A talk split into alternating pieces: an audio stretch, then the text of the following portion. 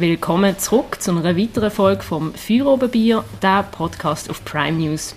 Heute diskutieren wir über Verkehrslogistik in der Stadt, drohende Stromlücken und das Roger Federer Tram. Wie immer direkt aus dem Restaurant Stadthof.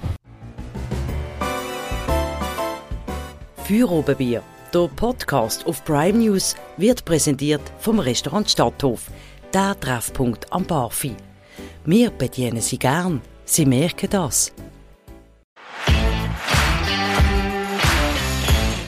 Heute bei uns zu Gast ist der Jérôme Thirier. Er ist Chef bei der Kurierzentrale und Grossrot für die Basel Grünen. Jérôme, herzlich willkommen. Merci, danke schön für die Einladung. Ebenfalls mit dabei ist Melina Schneider. Sie ist Redaktorin und Regionalsportleiterin bei Prime News. Salut zusammen. Mein Name ist Anja Schara. Bevor wir gerade ins erste Thema einsteigen, Jérôme, für alle wo die Kurierzentrale vielleicht kein Begriff ist, erzähl doch ein bisschen, was ihr dort macht. Kurierzentrale, das wird der meiste Begriff sein. Uns gibt es schon seit 1989, sind die roten Velokurier, die in der Stadt rumflitzen und äh, dringende Päckchen oder Proben von nach B bringen. Das ist aber längst nicht alles, was wir machen, sondern wir äh, machen mittlerweile mit dem Auto schweizweit oder äh, weltweit mit Partnern. Und äh, City Logistik ist seit neuestem auch ein äh, großer Geschäftszweig, wo eigentlich probieren, die ganzen Warenströme in die Stadt ein und wieder raus möglichst bündeln und umweltfreundlich zu machen. Mhm. Das möglichst umweltfreundlich, also wir, wir probieren hier nachhaltig zu sein und innovative Lösungen zu finden. Wenn ich am Morgen aber mit dem Velo durch die Stadt äh, Pedale tue, dann sehe ich eigentlich nur Lastwagen und Lieferwagen, die dort Waren anliefern. Geht es nicht auch anders? Ja, das ist eigentlich genau das, was wir probieren.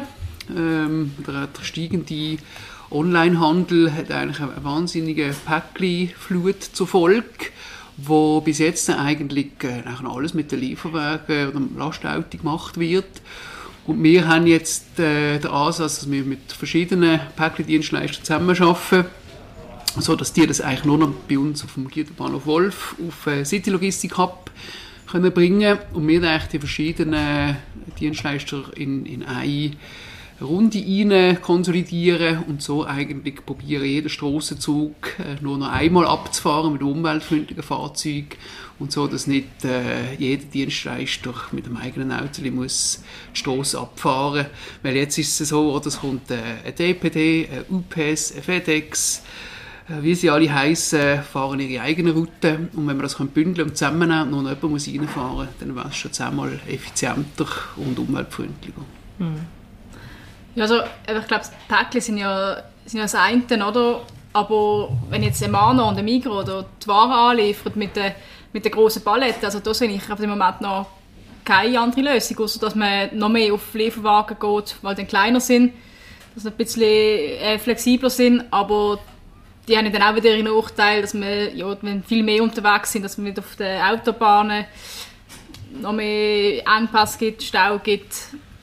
Ja, was, was wäre die Lösung für so die grossen Paletten, wo man, wie transportiert man die? Ja, also bei der grossen Palette ist es natürlich so, die kriegt man nur schlecht auf ein Lastenvelo oder wenn dann nur eine aufs Moll. Also es wird dort große Fahrzeuge brauchen. Man kann nicht die ganze Seitenlogistik mit, äh, mit Lastenvelo machen. Man denkt an die ganze Baustellenlogistik, wie schwere Sachen können, kommen. Ähm, aber auch dort kann man mehr konsolidieren, also einfach Fahrzeuge teilen. Ähm, also wir machen das zum Teil auch mit äh, Elektrovans, wo wir auch Paletten können reinstellen können, wo wir für Camiontransport zum Beispiel, wo sonst mit äh, Lastwagen rumfährt und es auch größere Sachen gibt und wir das dann, dann reinfahren. Also auch dort könnte man noch ein bisschen konsolidieren, aber ich gebe dir recht, also eine komplett äh, lastwagenfreie Innenstadt werden wir nicht haben, weil es halt einfach äh, von der Menge und von, von, von, der Tonnage, vom Gewicht her nicht möglich ist. Wäre das jetzt nicht ein Ziel, gerade von deiner Partei, dass man wirklich müsste sagen, hey, die Lastwagen müssen komplett früher oder später aus der Innenstadt verschwinden? Ähm, natürlich ist das Ziel auch von der Grünen Partei, dass man die, die Fahrten in der Innenstadt möglichst reduziert. Aber man muss auch realistisch bleiben, wenn man eine Stadt versorgen dann, äh, dann braucht es für, jedes, äh, für jeden Transport das richtige Transportmittel. Und es geht wirklich einfach darum, dass, dass unnötige Fahrten nicht gemacht werden. Also der äh, motorisierte Individualverkehr, ich glaube, dort haben wir noch recht viel Potenzial. Da muss nicht jede Fahrt gemacht werden. Und dass die Fahrten, die wirklich mir gemacht werden, möglichst äh, halt äh, geshared und teilt und konsolidiert stattfinden, mhm. um so eigentlich den Verkehr probieren, auf ein Minimum zu reduzieren. Mhm. Aber ein komplett aus, aus der Innenstadt zu kriegen, das, äh, das wird schwierig. Mhm. Würdest du nicht auch irgendwie die äh, Konkurrenz abschaffen? Also wenn alles nur noch zusammengelegt wird, hast du am Schluss einfach eine Kurierzentrale Imperium, oder wie, wie läuft das? Willst du einfach konkurrenzlos werden? ja, also es kommt darauf an, wie man, wie man das macht, oder? Also es, es darf ja jeder City-Logistik-Dienstleistungen anbieten. Ähm, das findet jetzt äh, noch auf einem normalen freien Markt statt, oder? Also es, ist ja, es darf ja jeder noch reinfahren. Anders wäre, wenn die Stadt würde sagen, wir machen jetzt hier zu, oder? Also es darf gar niemand mehr reinfahren und es muss eigentlich... Äh, lizenzierte City-Logistik, also von der Stadt beauftragte City-Logistik, dann wird es vermutlich aus, ausgeschrieben werden und dann hat es vielleicht ein, zwei Firmen, die das können machen und dann, äh, wo die Kurierzentrale vielleicht mitbieten. Ich weiß es nicht. Aber ich glaube, da sind wir noch, noch weit davon entfernt. Ich glaube, es ist auch nicht im, im Interesse von der Wirtschaft, wenn man das so stark reguliert, sondern es müssen eigentlich einfach alle äh, Player und Akteure dort probieren, so gut wie möglich zusammen zu arbeiten. Das ist eigentlich der Ansatz, den wir haben. Oder? Als die grossen Logistiker arbeiten wir mit uns zusammen. Wir, wir bieten relativ guten Preis, um das reinfahren, oder? weil wir mit der steigenden Anzahl Päckchen auch einen besseren Stopppreis machen können. Und so muss sich das eigentlich können entwickeln dass eigentlich alle schnallen, dass es gescheiter ist, wenn man Zeitlogistik überlässt, die hier spezialisiert ist und nicht jeder eigentlich seine eigenen Fahrzeuge in der Innenstadt verlocht, die dann im Stau stecken bleiben, keinen Parkplatz finden mhm. und die Kosten höher sind, als wenn sie es abgeben. Mhm. Ich frage mich amigs, ähm, ist nicht auch noch ein bisschen ein Problem von denen vielleicht von die Waren herstellen? Also es gibt jetzt zum Beispiel bei den Blumenläden, da kommt ein riesen Lastwagen von Holland mit, mit frischen Blumen und fahrt alle ab, oder? Und da frage ich mich einfach, also da kann die Schweiz offenbar nicht in dieser Qualität, in dieser Menge die Blumen herstellen. Wie es nicht das Ziel sein, dass es vielleicht die Schweiz doch mal kann oder mehr Warenbedarf selber abdecken kann und dann kann man vielleicht auch flexibler sein bei der, ja, beim, beim Verkehr. Da muss vielleicht nicht ein Lastwagen kommen, einmal in der Woche, sondern man kann flexibel, flexibler anliefern mit kleineren Wegen. Ja, also das ist ein sehr guter Punkt, oder? Also das sind eigentlich die, die globalen Lieferketten, oder? Es ist ja längst nicht so, dass wir alles in der Region produzieren, sondern äh, das äh, findet alles weltweit statt, die Handelsströme. Und wir merken es jetzt, äh, wie diffizil das ist, wenn einmal ein Hafen zugeht in China und plötzlich alles durcheinander gerät und, und wir nichts mehr kriegen hier. Und äh, das ist natürlich auch ein Anliegen von den Grünen, sage ich jetzt einmal, dass man probiert, möglichst viel von der Produktion hier anzuholen. Ähm, ein gutes Beispiel, wo wir auch ähm, involviert sind, ist also eine Genossenschaft, das heißt Feld zu Tisch wo eigentlich äh, sich ein Haufen Läden und Restaurants zusammengeschlossen haben und gesagt, wir wollen nur bei regionalen Produzenten beziehen, sprich einfach Bauernhöfe und sonst Produzenten in der Region. Und dort funktioniert es effektiv so, dass wir alle Bauernhöfe abfahren mit einem Lastwagen bei uns in Citylogistik, äh, in der Citylogistikhalle abladen und auf die Zeitlogistik runterziehen und so eigentlich mit dem Lastenvelo bei, bei den Läden und den Restaurants anliefern. Das wäre eigentlich so der Idealfall oder alles möglichst äh, noch lokal produzieren und konsumieren, damit äh, die langen Lieferwege eigentlich wegfallen. Mhm. Aber äh, ja, für das, was wir verbrauchen hier in, in dieser Stadt, ist das äh, halt äh, eine grosse Herausforderung, dass wir das alles ankriegen. Mhm. So. Wenn wir noch auf die Einfahrt ein bisschen zu sprechen kommen, das ist ja äh, in Basel auch äh, ein, ein großer Teil, was da an, an Container und alles angeliefert wird. Wir haben ja erst kürzlich äh, darüber abgestimmt, ob das Hafenbecken 3 soll gebaut werden ähm, Das ist ja ein, ein Riesenprojekt, auch mit dem ganzen Gateway ähm, Nord und den ganzen Umschlagsterminals. Die Grünen sind dafür gewesen, für das dritte Hafenbecken ähm, mit dem Argument eigentlich, dass, dass weniger Lastwagenfahrten nötig wären, wenn man eigentlich mehr per Schiff und Zug kann, kann transportieren kann. Jetzt ist es aber natürlich so, vom, ha auch vom Hafen bis zu dieser Filiale brauchst doch wieder die Lastwagen, oder? Und, und mit einem weiteren Becken kommen noch mehr Container, noch mehr Waren, die umgeschlagen werden, sprich mehr Lastwagen. Ist das nicht widersprüchlich, wie da deine Partei sich zu dem positioniert hat? Ja, das äh, kann man sagen. Also die Partei ist auch nicht äh, jetzt einhell, einhellig dieser Meinung gewesen. sondern es hat tatsächlich auch ähm, eher konsumkritisch fundamentalistische Stimmen gehabt, oder? oder, oder Stimmen gehabt, die gesagt haben, wir können doch die globalen Lieferströme jetzt nicht so supporten, wenn wir das, jetzt die, die Logistik noch, noch so verfeinern. Ähm, und, und haben das eigentlich wegen dem dann äh, abgelehnt. Dann hat es aber auch noch so den realistischen Teil gegeben, der gesagt hat, wenn, wenn wir das, äh, den Hafen nicht bauen, dann haben wir null Einfluss auf, auf die globalen Lieferströme, sondern dann wird es halt einfach weiterhin nicht nachhaltig gemacht und äh, wir bleiben auf einer veralteten Hafeninfrastruktur.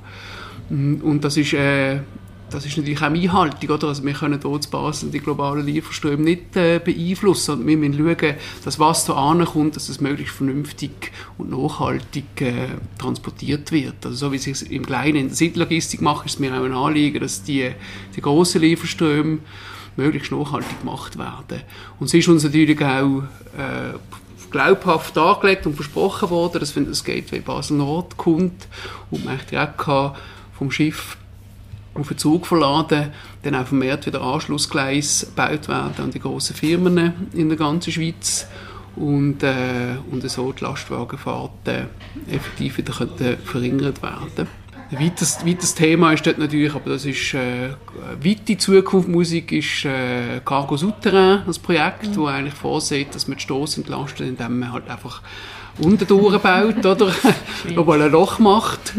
Äh, das ist erstaunlicherweise auch schon relativ weit im politischen Prozess und, und hat auch genug Geld und mhm. äh, wer weiß, vielleicht geht dann alles unten durch, nachhaltig. Ja, das will sicher die Bevölkerung dann nicht. Also ich meine, du kannst ja nicht mal in Riechen einen Doppelspurausbau machen, ohne, ohne dass sich alle irgendwie einschalten und wir werden es sehen, ja, aber das ist auch wieder ein Ansatz, um, um den ganzen Oberirdischen, wie man, es gesagt hast, auf der Autobahn jetzt einfach keinen Platz mehr. Mhm. Und auch wenn man das nochmal ausbaut, äh, soll gleich wieder verstopft sein. Also wir müssen andere, andere Lösungen finden. Was mich noch würde wundern, wie ist das, wie ist das Leben so als Velokurier? Ähm, wenn man in der Stadt rumflitzt, Basel gilt zwar als velofreundlich, ähm, ich habe das Gefühl, es gibt doch viele Stellen, die relativ brenzlig sind, gerade so Cup-Haltestellen etc. Wie ist das so, wenn, wenn ihr da rumdüset? Wie sicher ist das? Ja, also für die Velokurier ist es äh, nicht so ein Problem, sich fortzubewegen in der Stadt ähm, weil die sind halt Profis, oder? Die sind schnell, die können sich auch äh, behaupten im Straßenverkehr. Aber stimmt schon, was du sagst, oder? Ein normaler Velofahrer oder Familie oder, oder, oder Kinder, also für, die, für dort ist die Veloinfrastruktur am gewissen Teil schon gut, aber wir haben auch äh, noch wahnsinnig viel Potenzial, um das Velofahren sicherer zu machen für die Leute, sodass es auch wirklich ähm, dann überall Akzeptanz hat und die Leute umsteigen vom Auto aufs Velo. Also, da schaffen wir natürlich aber auch dran mit, mit der Grünen Partei, dass, dass wir da noch ein bisschen die Infrastruktur noch können verbessern können. Super. Wir kommen zum nächsten Thema. Politiker und Experten läuten schon heute die Alarmglocke. Schon in wenigen Jahren könnte der Schweiz eine Stromlücke drohen. Grund der Ausstieg aus der Kernkraft Melina, du bist beim Interview mit Konrad Ammann, der CEO von Primeo Energie, dabei gewesen, wo er ebenfalls vor dem gewarnt hat.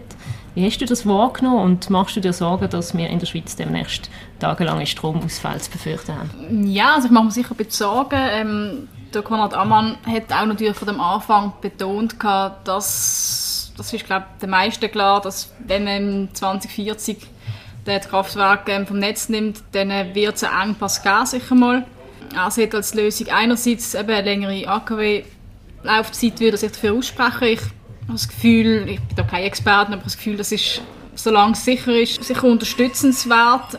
Ähm, das andere wäre der Bau von Gaskraftwerken. Da kann ich nicht zu wenig mitreden.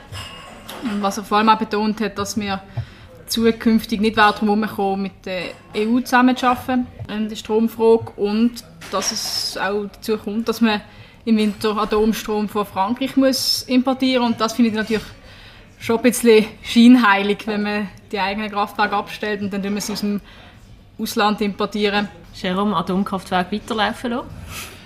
Auf gar keinen Fall. Also ich glaube, die Bevölkerung hat da klar äh, gesagt, dass man den Atomausstieg will und auf den Entscheid zurückkommen, das äh, ist keine Option. Ich auch verantwortungslos, weil Probleme, die die Atomenergie hat, die sind nach wie vor nicht gelöst. Ähm, Das heisst, äh, AKW weiterlaufen auf keinen Fall. Es ist glaube ich auch nicht ein Problem, dass die AKW abgeschaltet werden. Das ist effektiv auch ein bisschen das Versäumnis vom Bundesrat jetzt. Oder? Also das Stromabkommen mit der EU ist eigentlich fast gestorben, weil halt äh, die Rahmenvertragsverhandlungen auch auf Eis gelegt sind. Haben wir dort jetzt ein Problem, oder? Äh, wie du sagst, Melina, hm, wir haben dann keinen kein Strom im Winter eventuell und es droht ein Blackout. Und ähm, was mein Anliegen ist, echt, dass wir jetzt voll auf die erneuerbaren Energien setzen. Sprich, äh, vor allem Solarenergie. Dort hat es wahnsinnig viel Potenzial. Also, wir haben noch Haufen Dächer in der Schweiz, wo man Solarpanels drauf klatschen kann. Also wir, wir kreieren, also die Jürgen Stöcklin hat noch Motionen am Laufen, jetzt Solaroffensive zu Basel. Also wir jetzt einfach vorwärts machen, es ist jetzt lang viel zu wenig gelaufen. Aber ich meine, da sind ja auch die Grünen an vorderster Stelle ein bisschen schuld. Man ist doch einfach voreilig aus dem Ganzen ausgestiegen. Man hat gar keine Anschlusslösung gefunden, um die, um die Stromlücke, die wird kommen, ersetzen. Also selbst wenn jetzt Dächer mit, äh, mit Solarpanels vollstellst, also das ersetzt ja nicht den Strom, der von einem Atomkraftwerk kommt. Ja, aber Atomkraft ist halt einfach keine Option mehr und es muss äh, etwas passieren, um mit den Erneuerbaren vorwärts zu machen, sonst hat man immer die Ausrede, man hat das AKW. Und das Potenzial, das wir haben mit der Solarenergie, wohl aber auch mit Wind- äh, und Wasserkraft bei den äh, erneuerbaren Energien, ist groß und äh, ja, was wir kriegen, wir einfach wir vorwärts machen, um die auszubauen, oder?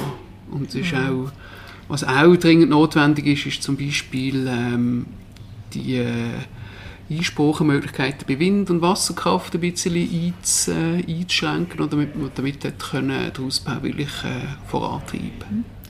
Aber wieso genau ist denn Atomkraft, also das Verlängern, keine Option mehr? Also wenn die Experten sagen, dass es sicher ist und äh, da bin ich auch überzeugt, dass man einfach seit Fukushima extrem in Sicherheit investiert hat, ist das keine Option mehr, weil ich kann also ich sehe einfach nicht, dass man mit den erneuerbaren Energien so weit ist in dem Moment, wenn es abschaltet, dass es, dass es, dass es aufgeht. Und was man ja auch sieht, also klar, Photovoltaik wird sicher eine große, große Rolle spielen, aber da sagt Mann auch, das wird nicht länger. Und dann ist die Frage, ja, Windkraft, das sieht man auch, dass die Leute wollen erneuerbare, erneuerbare Energie, aber einfach nicht vor der Haustür, oder zum Beispiel Muttens ähm, Hartwald. Meiner Meinung nach geht das noch nicht auf, weil man immer, jetzt schon immer wie mehr schon auf das Setz mit der Elektromobilität, mit den ganzen Ladestationen. Also man tut noch mehr Kunden dazu und es fällt extrem viel weg. Ja, also wie gesagt, also AKW Atomkraft ist einfach keine äh, Option mehr. Weil äh, vielleicht ist es sicher, aber die, die Frage von der Entsorgung ist immer noch nicht äh, gelöst. Äh, es ist halt einfach nicht, nicht sauber.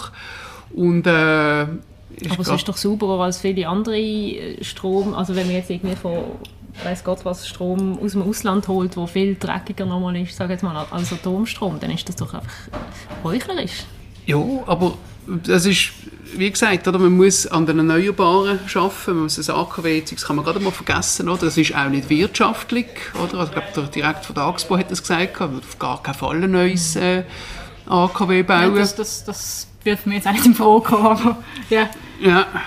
Aber vielleicht muss man doch einfach, also gut, man, man tut jetzt sicher nicht wieder riesige AKWs irgendwie in die Landschaft pflanzen, aber dass man überhaupt sich öffnet wieder mit dem, oder mit dem Gedanken kann spielen, dass Kernkraft in irgendeiner Form, dass man neue Technologien entwickelt, wo man die Kernkraft irgendwie kann, kann nutzen kann.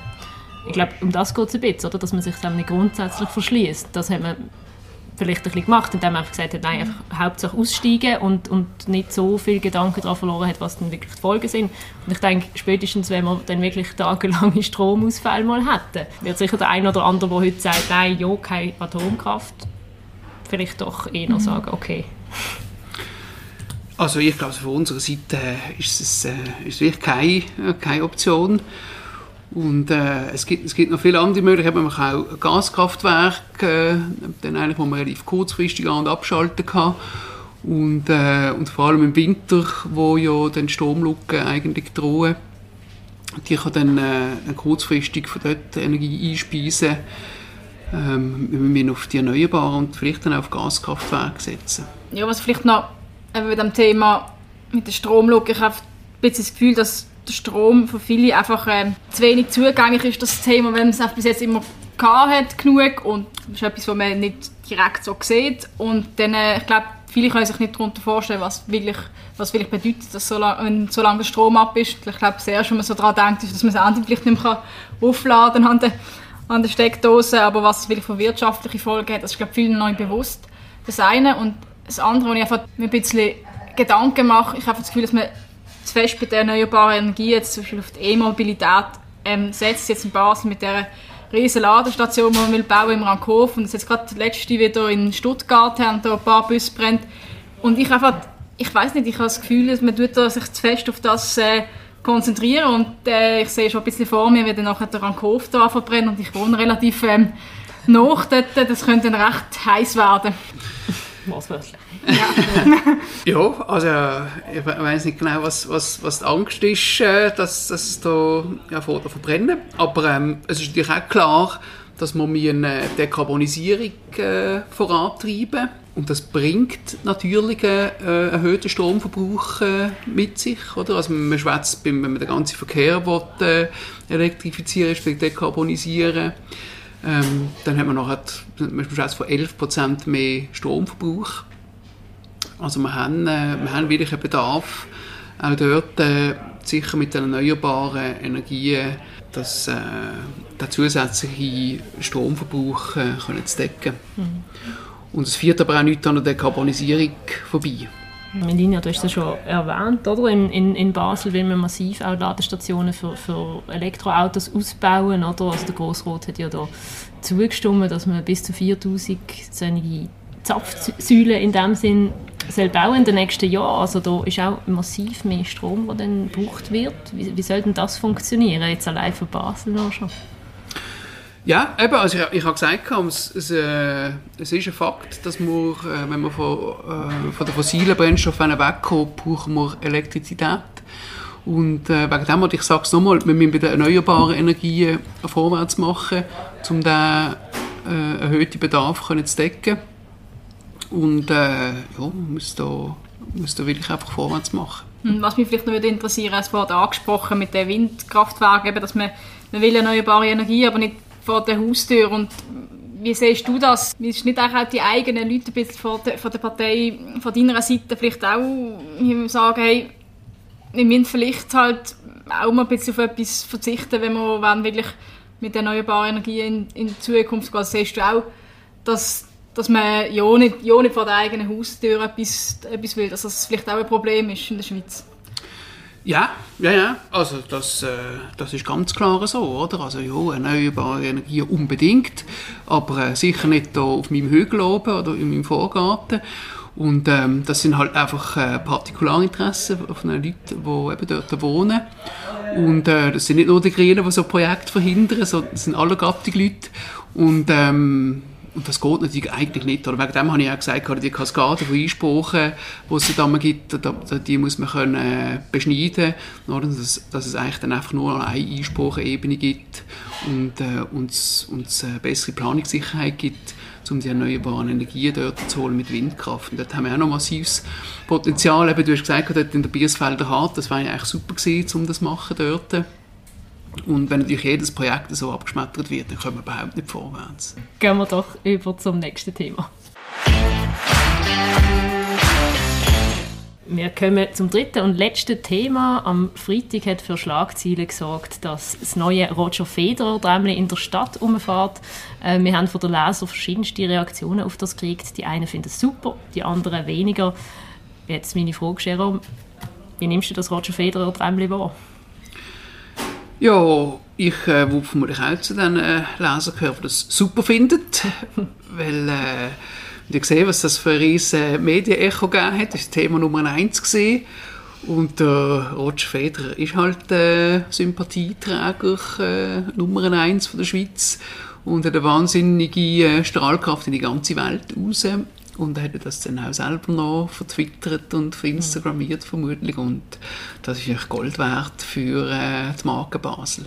Ja, also ich schließe mich da sehr gerne an. Also ich glaube, über das Design kann man ein bisschen streiten, das ist ein bisschen Geschmackssache. Aber ich finde es super, dass er dass das jetzt gibt, weil äh, eben, wenn es jemand verdient hat, ist auch, ich finde auch dafür, dass man die Joggeli-Halle nach ihm benennt, das ist ein anderes Thema, aber ähm, eben das Image von ihm und die Erfolge, die, die sprechen für sich. Und ja, was mich eben ein bisschen traurig macht, sind die Kommentare, die du angesprochen hast, was es Leute wieder gibt, die schreiben, ja, das ist scheinheilig und baut seine Millionenvilla in, in der Schweiz und ja, zahlt auch keine Steuern etc. Und denke ich mir einfach, die Leute überlegen vielleicht gar nicht, was der Feder von Basel so geleistet hat, auch, auch wirtschaftlich. Also er hat auch mit den Swiss Indoors jetzt über 20 Jahre als Zugpferd die Leute auf Basel geholt, die auch hier der Wirtschaft gut da haben, in Hotels gegangen sind, in Restaurants gegangen sind und auch das Geld hier angebracht hat. Also ich kann durchaus die, die Kommentare eigentlich nachvollziehen. Ich finde persönlich jetzt das Tremli ehrlich gesagt unnötig. Also für mich kommt es vor wie eine richtige, ein riesen PR-Gag, den man da jetzt ein macht. Man sagt ja, der Roger Federer hat das Träumchen designt. Ich meine, es sind ein paar Fotos von ihm drauf und, und irgendwie Tennisball. Drinnen soll ich mich fühlen wie selber irgendwie Tennisstar, weil ein paar Sticker neben, neben den Bänkchen kleben. Also ja, es ist einfach ein bisschen, viel Lärm um nichts, meiner Meinung nach. Und, und ich verstehe nicht genau, wieso das jetzt so ein riesen Ding ist. Ja, also PR gegen Kinder dran. Weil wenn es Leute gibt, die jetzt finden, jetzt will ich unbedingt auf Basel kommen und am Tram fahren, dann ist das super für uns. Also wenn die Leute wieder da kommen. Und ich glaube, Roger Feder eben bringt die Leute äh, so oder so auch auf Basel. Wieso denn nicht ein Tram, wo sie sich noch können, dann rumfahren und noch, ja, ein bisschen noch mehr Teil davon fühlen. Ich glaube, das kann, nur, es kann uns nicht schaden, so ein Tram. Ja, natürlich nicht schaden, aber ist es jetzt wirklich nötig, jetzt auch noch, also ich finde auch schon das Obi-Trämli äh, irritierend, wenn er so rumfährt oder so ein IWW-Trämli. Jetzt ist noch das Roger Federer-Trämli unterwegs. Ich finde es einfach schön, ein schönes, traditionell grünes Trämli durch die Stadt zu fahren. Und nicht überall Werbeträger für alles sein, nur für da und jene. Und, also, sorry. Also ich glaube, das, äh, das stört nicht, nicht wahnsinnig. Äh, und äh, es ist wie Melina gesagt hat, das ist eigentlich eine PR-Sache. Wegen dem wäre es natürlich auch gescheit gewesen, Stadtmarketing, wenn man St. Jakobshalle in Roger Federer Federerhalle umtauft hat, oder? weil es hat einfach eine, eine internationale Strahlkraft und äh, da kann man vom Roger Federer halten, was man will, aber äh, für, für die Stadt Basel ist das immer ein guter Einfluss, wenn man sich mit dem Namen kann schmücken kann. Wir, wir ärgern das ein bisschen, weil die Schweiz ist natürlich da extrem zurückhaltend, was so Sachen anbelangt. Ich glaube, in jedem anderen Land wäre nach dem ersten Wimbledon-Titel äh, nach dem ersten Wimbledon-Titel irgendwie noch irgendwie 10 Träumchen von ihm rumgefahren, oder? Und wir haben jetzt, also jetzt ewig lang gebraucht, bis man so etwas bekommt. Das ist ja eine kleine Ehre eigentlich. Und ich finde es das schade, dass einfach wieder kritisiert wird, eben Steuern nicht zahlen etc. Und es gibt, glaube ich, keine Stadt, die ihn mehr kritisiert und ihn weniger, also weniger wertschätzt als als mhm. Basel, sein Geburtsort, wo er lange auch noch gelebt hat, in Riechen lange gelebt hat. Wie kann das sein, oder? Ja. Ja, wieso ist das echt so? Also ich meine, Roger Federer kennt man weltweit, äh, einer der bekanntesten Sportler überhaupt und ausgerechnet eigentlich in seiner Heimat kommt ihm ab und zu so ein bisschen Missmut entgegen. Ist das so ein bisschen Trennungsschmerz, oder? Ja, ich glaube, es gibt wirklich Leute, die sich, blöd gesagt, hintergangen gefühlt haben, als er, er gegangen ist. Ähm, und natürlich auch viel Neid, oder? Ich wüsste jetzt nicht, was man ihm, an ihm aussetzen kann. Das ist vielleicht auch ein bisschen das Problem, dass er so ein extrem makelloses Image hat, dass man es dann gerade ein bisschen lebt, dass man misstrauisch wird. Ja, also ich kann, ich kann mir es auch nicht ganz erklären, ja. Vielleicht ist es äh, Neid oder, äh, oder, oder, äh, sonst etwas. Und er ist eigentlich auch gar kein Basis, ein Baselbieter, oder? Also wir können ja eigentlich noch... Baselbieter war eigentlich hässlich, dass wir ihn ständig als Basler äh, bezeichnen. Also eigentlich hat das BLT dreimal müssen.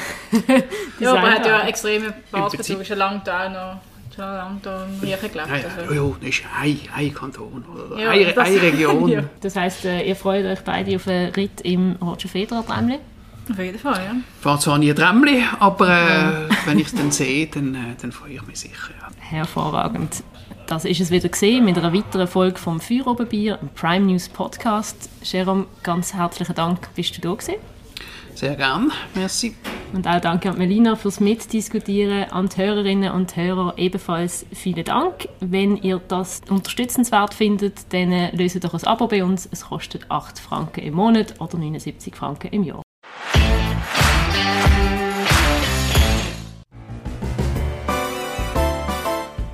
Feuerobenbier, der Podcast auf Prime News, wird präsentiert vom Restaurant Stadthof, der Treffpunkt am Barfi.